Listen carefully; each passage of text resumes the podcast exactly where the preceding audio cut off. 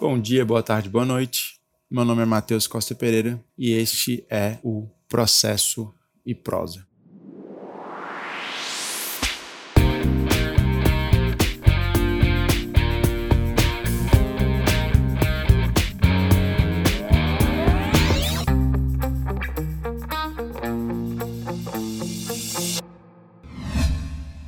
Bom, nossa conversa anterior foi justamente sobre a causa de pedir enquanto requisito da petição inicial e enquanto fato jurídico e efeito jurídico, elemento da demanda.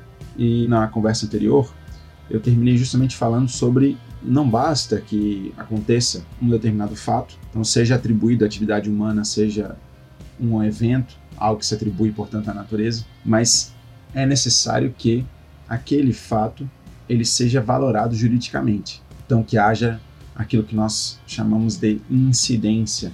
Para os que adotam naturalmente a teoria da incidência, isto é, acontece aquele determinado fato, ele é juridicamente relevante, então já haveria, já estaria havendo ali inevitavelmente, quem trabalha com a teoria da incidência trabalha com essa ideia de inevitabilidade, já estaria havendo ali a incidência, aquele fato já estaria sendo juridicizado, ele já se torna um fato jurídico de modo que ele ingressa no plano da existência. Então ele ingressa no mundo jurídico. Claro que, e aí reitero, tudo isso que eu estou colocando para vocês pressupõe ou se passa no plano lógico, no plano da linguagem. Não é algo que você vê. A incidência, repito, não é algo que você vê, não é algo que necessariamente você percebe. Mas ao longo do seu dia, ao longo da sua rotina, você pratica diferentes fatos jurídicos. Então, se você entra num site, por exemplo, e faz aquisição de um serviço ou de um determinado produto e você dá um clique em aceita os termos gerais ou as condições gerais, você está praticando ali, você está aderindo a um contrato de adesão, você está aderindo a um determinado contrato, você está fazendo uma compra e venda ou você está contratando um determinado serviço e assim por diante. E claramente você tem aí um fato jurídico. Então, um fato que é juridicamente relevante. Obviamente que a gente tem que ter isso em consideração e não confundir fato jurídico com eventualmente um conflito que você leve para a justiça. Então, no dia a dia acontecem milhões de fatos jurídicos e poucos são judicializados, poucos são levados à apreciação do poder judiciário. Afinal de contas, eu levo uma determinada situação para o poder judiciário quando eu tenho um interesse processual, quando eu tenho a necessidade e a utilidade da tutela jurisdicional. Mas foquemos aqui na ideia de necessidade. Se eu não tenho a necessidade de provocar o poder judiciário, por exemplo, vamos pensar no judiciário, se eu não tenho a necessidade de provocar o judiciário, aquilo não vai ser levado à justiça. Então, entre aspas, se não existe um conflito intersubjetivo, se não há uma resistência, se não há uma disputa, se não existe uma instabilidade na aplicação do direito, aquilo não vai ser levado para a justiça. Então você adquiriu o produto na internet, você pagou o preço e você recebeu o produto no prazo indicado.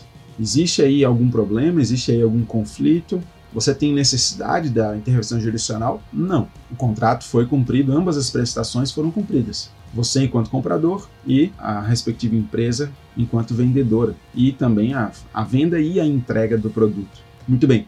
Agora, se você compra o produto e ele vem com um defeito e a empresa se recusa a fazer a substituição do produto, ou a lhe devolver o dinheiro, por exemplo, ou eventualmente a reparar o problema, ou ainda, se você compra um determinado produto e ele não chega dentro do prazo, né, mais uma vez, não há perspectiva de você receber, ou você pre precisava daquele produto até uma determinada data e isso não aconteceu, e você só o adquiriu, por exemplo, daquela loja porque o prazo de entrega era mais rápido, então aqui né, começam a surgir é, motivações, e aí, em sentido técnico, começa a surgir um interesse processual, ou surge o interesse processual, surge a necessidade de você provocar a jurisdição.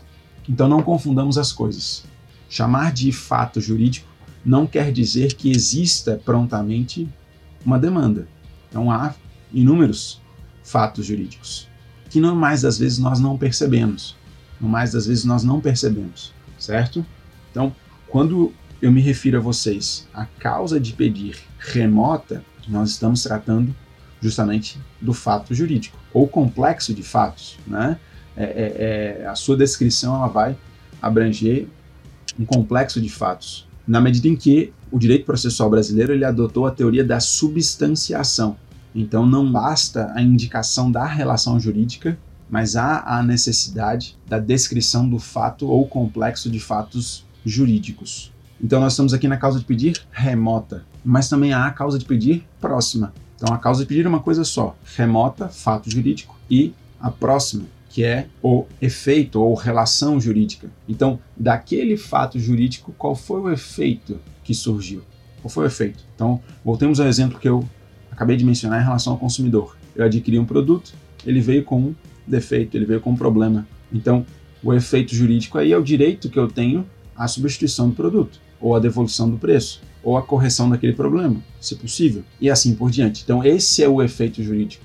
Supõe-se, eu compro um imóvel de acordo com as extensões dele.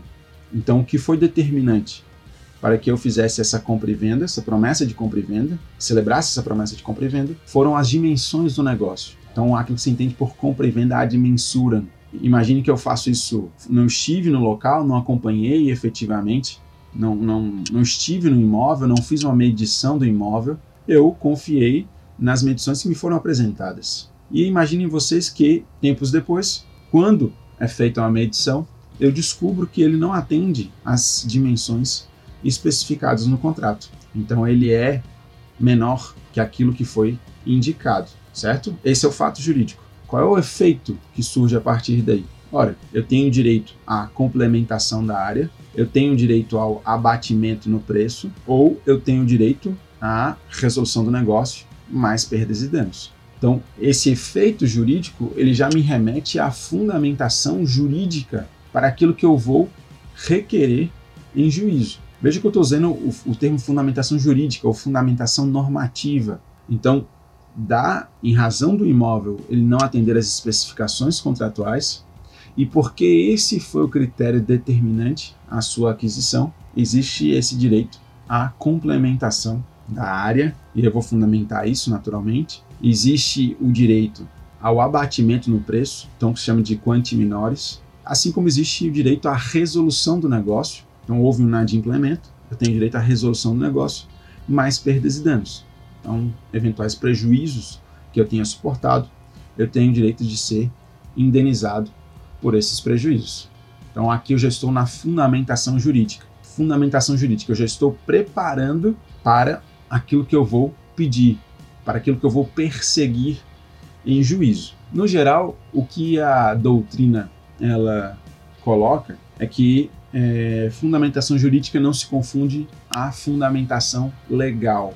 Vale dizer, não haveria a necessidade da exata indicação dos dispositivos legais do Código Civil ou do Código de Defesa do Consumidor, por exemplo, né, nessas situações que eu mencionei, para que a pessoa fosse à justiça. Mas haveria necessidade de fundamentação jurídica. Então, essa qualificação né, da, da possibilidade de complementação da área ou da possibilidade de abatimento no preço, minimamente a pessoa teria que trazer isso é, fundamentado. E aí é, ela pode, obviamente, recorrer às fontes do direito.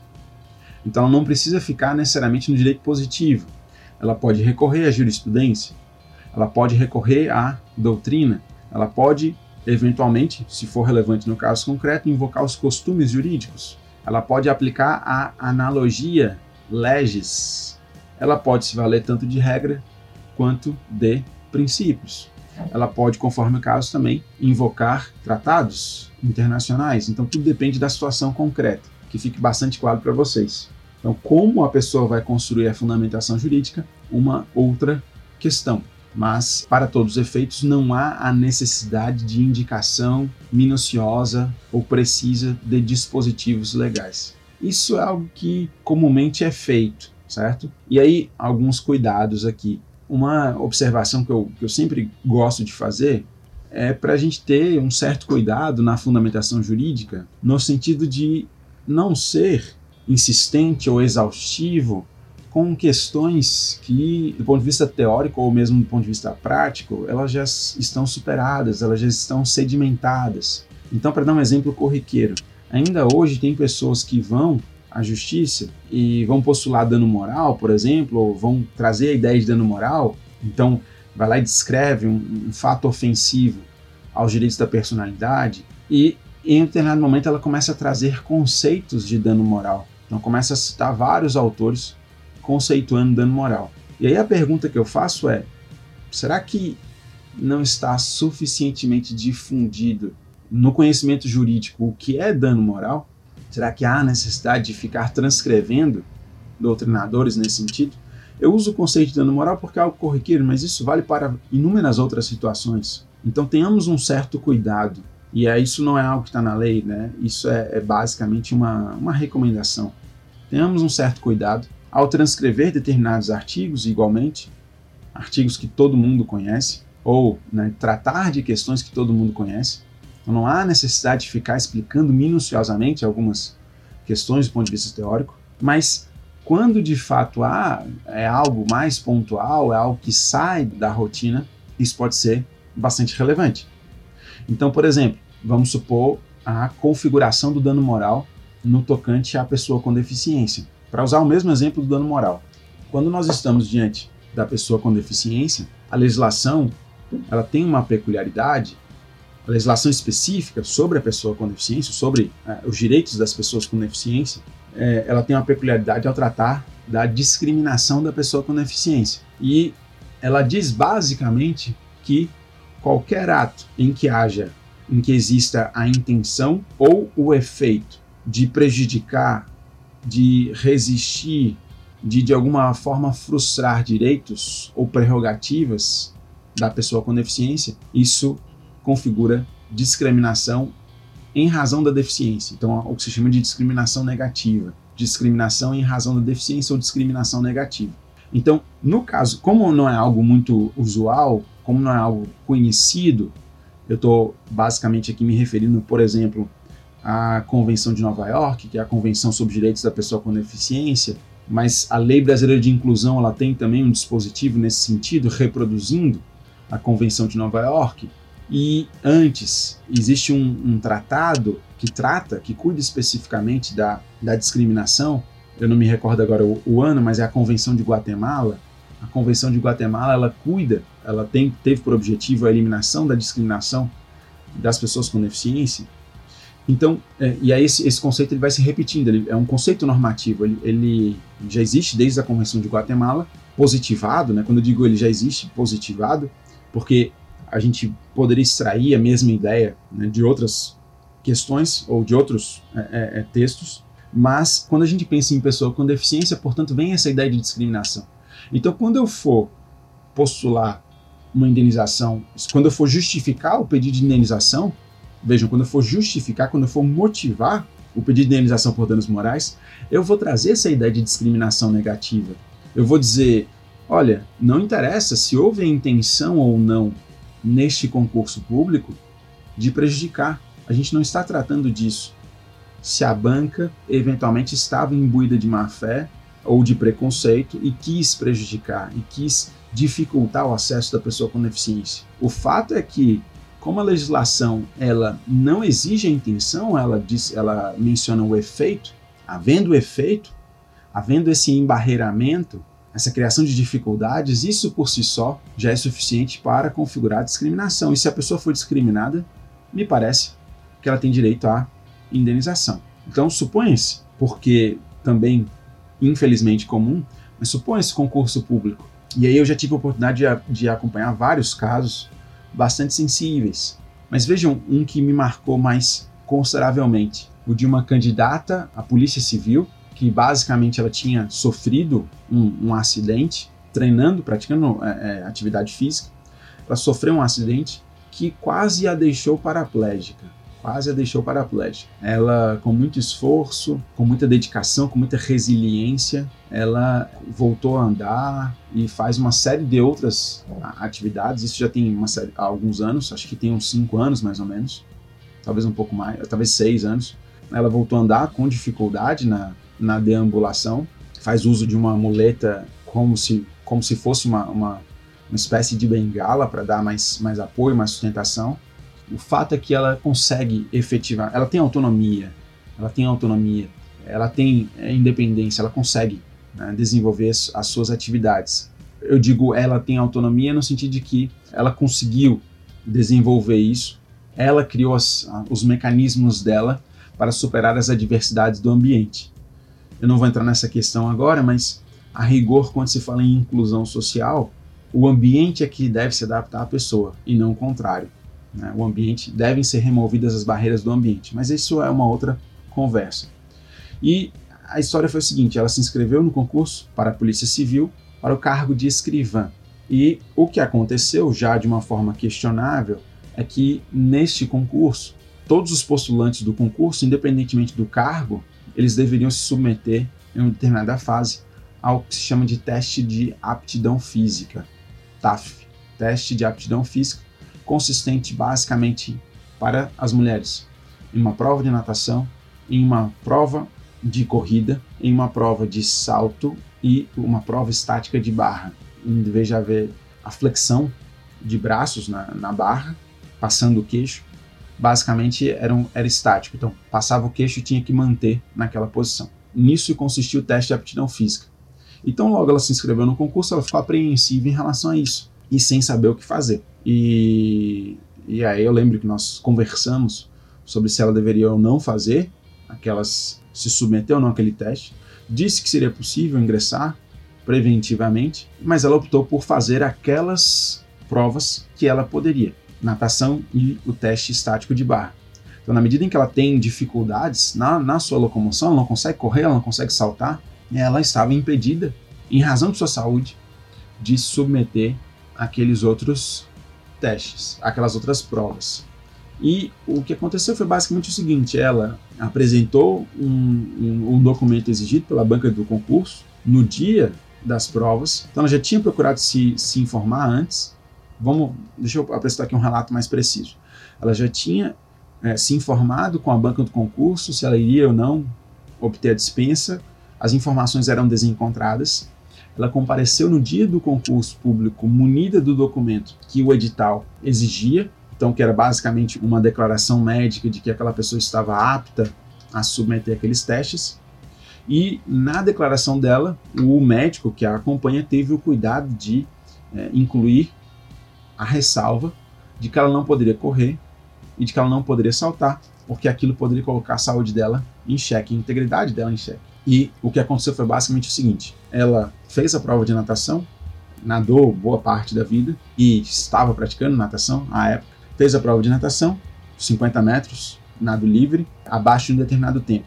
Fez o teste estático de barra, tudo isso era filmado no concurso. E quando chegou na prova de corrida e na prova de salto, a banca examinadora do concurso fez ela gravar um vídeo falando o número de inscrição dela e ela né, dizendo o porquê que ela não se submeteria àquela prova. Então a situação foi basicamente essa. E aí ela terminou todas as provas e ficou num hiato, ficou num, num, num limbo sobre o que, que poderia acontecer. Então, sem saber se aceitariam ou não aquilo. Repito, né? todas as informações eram desencontradas e a própria banca examinadora do concurso não parecia saber exatamente o que estava fazendo. Não que justifique, mas aquele era o primeiro concurso em que a polícia reservava vagas para as pessoas com deficiência. Então, a, atendendo à política de cotas, a, a inclusão da pessoa com deficiência. A essa altura vocês já sabem o que aconteceu, mas a forma como aconteceu é que foi, entre aspas, curiosa. Então, ela foi desclassificada do certame porque, segundo a banca examinadora, o documento que ela apresentou no dia das provas, no dia do teste de aptidão física, ele não correspondia ao do edital. Então o edital ele já apresentava um modelo, tá? Um, um dos anexos do edital já era um modelo de como deveria ser esse documento. E aí, repito, o que a banca examinadora disse, o motivo aparente para a desclassificação dela do concurso foi que o documento que ela apresentou, aquela declaração médica, estava em desconformidade ao edital. E por que estava em desconformidade? Ela tinha usado o mesmo documento, mas no dela havia uma diferença. E qual era a diferença? Era que o médico tinha incluído em uma única linha que ela não poderia submeter, em nome de sua saúde, ao teste de corrida e ao teste de salto. Então, por incrível que pareça, isso foi colocado como motivo da eliminação. E aí eu pergunto, à luz do artigo 4 do parágrafo 1 da Lei Brasileira de Inclusão, será que não houve aí discriminação em razão da deficiência? E em havendo discriminação em razão da deficiência, isso não seria idôneo à postulação de indenização por danos morais? Vejam rapidamente o que diz o artigo 4 parágrafo 1 da LBI. Toda pessoa com deficiência tem direito à igualdade de oportunidades com as demais pessoas e não sofrerá nenhuma espécie de discriminação. Então, eu tenho aqui basicamente a igualdade de oportunidades, ok? Aí vejam o parágrafo primeiro. Considera-se discriminação em razão da deficiência toda forma de distinção, restrição ou exclusão, por ação ou omissão, que tenha o propósito ou o efeito de prejudicar, impedir ou anular o reconhecimento, o exercício de direitos e das liberdades fundamentais da pessoa com deficiência, vírgula, incluindo a recusa de adaptações razoáveis e de fornecimento de tecnologias assistivas. Aqui a ideia de adaptação razoável é, nos remete também à, noção de que o ambiente, né, aquilo que eu mencionei há pouco, no sentido de que o ambiente deve se adaptar à pessoa com deficiência. Então, o ambiente inclusivo é aquele que respeita a diversidade humana. E o concurso não foi adaptado. Né? Pensem vocês que aquela exigência do teste de aptidão física era feita para todos os candidatos, estivessem ou não participando dentro da política de cotas, independentemente do cargo. Então, me parece que existem dois problemas aí. Eu não vou entrar aqui nos problemas inerentes ao cargo, tá? A, a falta de razoabilidade ou a falta de proporcionalidade. Mas a questão é, o concurso público ele não deveria ser adaptado nesse sentido para as pessoas com deficiência? Não existe aqui um problema de adaptação razoável? E na medida em que uma pessoa com deficiência ela diz que não pode fazer, isso não deveria ser admitido? Bom, então essas que são as questões. Então observem, é possível que talvez vocês não tivessem ainda conhecimento disso que eu estou colocando, porque esse não é um assunto corriqueiro. A gente sabe que cancelamento de voo, vamos ignorar o, o contexto da pandemia, mas cancelamento de voo, extravio de bagagem, negativação indevida de nome, dentre tantas outras hipóteses, a gente sabe que isso, é, infelizmente, é corriqueiro, isso enseja dano moral. Né? Isso configura propriamente dano moral. Mas então é, é, é algo que, que, que, tem entendimento, tranquilo, etc. Agora, quando eu entro numa situação peculiar assim, peculiar porque é, não são tantos os casos que chegam à justiça, né? essa que é a questão. Até pouco tempo atrás, isso está mudando aos poucos, mas até pouco tempo atrás pouquíssimos casos chegavam à justiça. Afinal de contas, antes da Convenção de Nova York, a Convenção sobre Direitos da Pessoa com Deficiência, não havia propriamente na legislação um reconhecimento da inclusão social da pessoa com deficiência, do direito à inclusão, de diferentes aspectos da, da dignidade da pessoa com deficiência. Então isso é de 2008, pensando aqui no estado, ela é de 2006, mas é de 2008, quando ela foi aprovada pelo Congresso com status de emenda à Constituição e 2009 ela ainda seria promulgada. Bom, então essas são as questões que eu trago para vocês ainda sobre causa de pedir.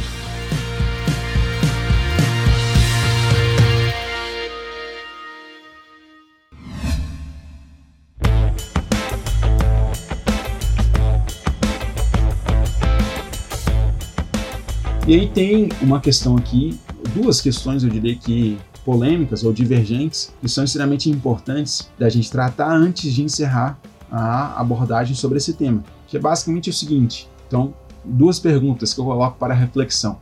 Primeira delas, o juiz pode conhecer de fatos oficiosamente, então fatos que não foram alegados pelo autor, tampouco pelo réu, por exemplo. O juiz poderia conhecer disso oficiosamente.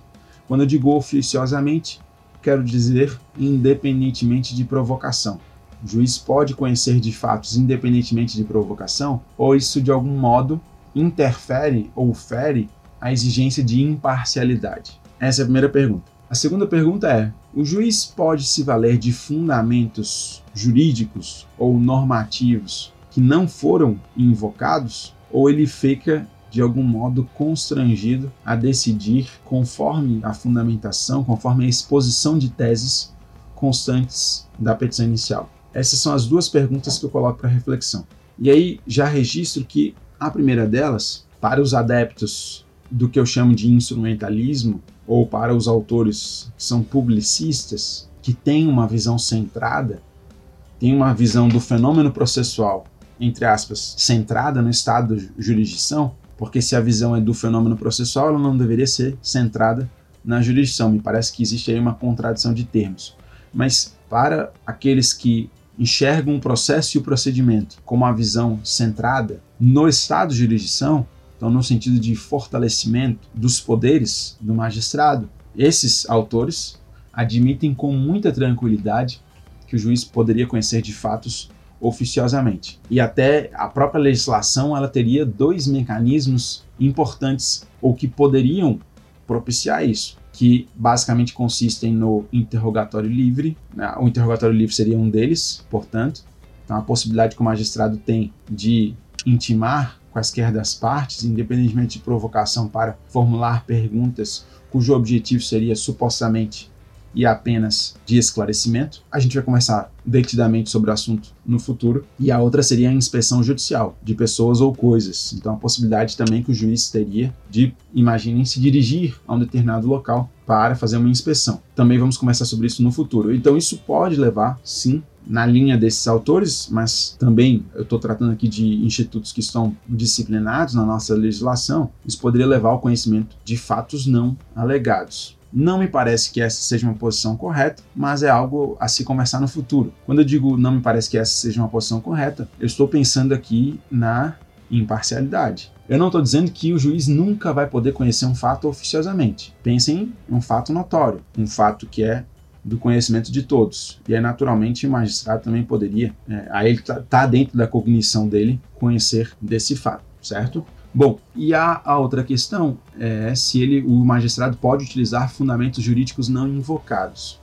O que, que acontece aqui e acolá no dia a dia forense? O que nós temos basicamente, e isso acontece com muita frequência, o magistrado ele acolhe ou rejeita o pedido valendo-se de argumentos que não foram explorados pelas partes. Então o autor traz toda a sua construção, toda a sua argumentação, suas teses então traz o complexo de fatos jurídicos, mas traz também a fundamentação normativa, naquilo que ele entende que, por meio de seu advogado, naturalmente, naquilo que ele entende que dá sustentação, dá embasamento. Vem o réu eventualmente traz os seus fundamentos para a rejeição do pedido. E aí não raro o que acontece é que o magistrado ele decide com outros fundamentos. Então fundamentos estranhos ao debate, alheios ao que foi debatido, alheios ao litígio em si a dialética processual. E aqui surge um problema, naturalmente, que é um problema que diz respeito ao contraditório, ao contraditório das partes, e especificamente a dimensão material do contraditório, o direito de participação na formação das decisões judiciais. Eu tenho o direito, em nome do contraditório, e também o réu, né? contraditório do autor, contraditório do réu. Então, a, a, é o que efetivamente garante uma dialética processual, ou uma dialógica processual. Então, eu tenho o direito de participar no, na formação do provimento. Afinal de contas, aquele provimento ele vai dizer respeito à minha esfera jurídica. Então, democraticamente falando, eu tenho o direito de concorrer à sua formação. De que forma isso vai acontecer? Com os meus argumentos. Então, com a atividade probatória que é desenvolvida nos autos, mas com os meus argumentos, a descrição dos fatos, com as teses jurídicas e assim por diante. Então, para que esse meu direito seja observado, em tese, o magistrado ele deveria analisar aquilo que eu deduzi nos autos, as teses que eu julguei oportunas e construí, e não com base em fundamentos alheios.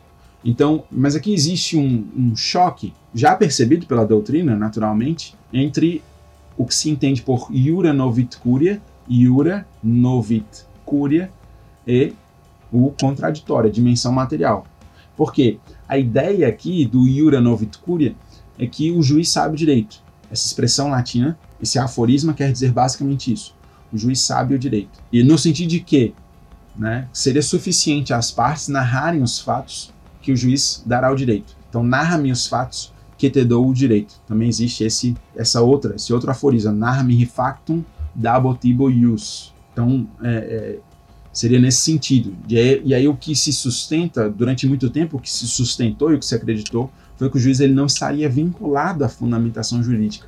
Afinal de contas, ele sabe o direito. Mas isso me parece que entra em xeque com o contraditório. De um lado, o Iura Novit Curia, do outro lado, o contraditório, a dimensão material. E esse, essa ideia de Iura Novit Curia, ela, é, ela tem mais tempo, mas essa ideia de dimensão material do contraditório que foi evoluindo no Brasil, pelo menos há, há, há uns há pouco mais de 20 anos, e, e, então existe sim um conflito aqui, existe um choque. De modo que a doutrina, ela vai, os autores que analisaram esse tema, eles vão dizer basicamente o seguinte, como solução: se o juiz for decidir com base em fundamento estranho ao debate, ele teria que antes ouvir as partes a respeito. Então, se ele achar que é possível decidir aquele caso com fundamentos jurídicos que não foram invocados, então ele teria que antes submeter aquela argumentação, aquele fundamento jurídico ao debate entre as partes, certo? Então, essa é uma solução pontual é, preconizada por alguns doutrinadores. Mas né, essa de fato é uma situação por si só, um tanto quanto sensível, um tanto quanto polêmica, e aí fica a reflexão se o magistrado já não deveria efetivamente, também por força da regra da congruência, se vincular àquilo que está exposto na petição inicial. Então, muito obrigado e até o nosso próximo encontro.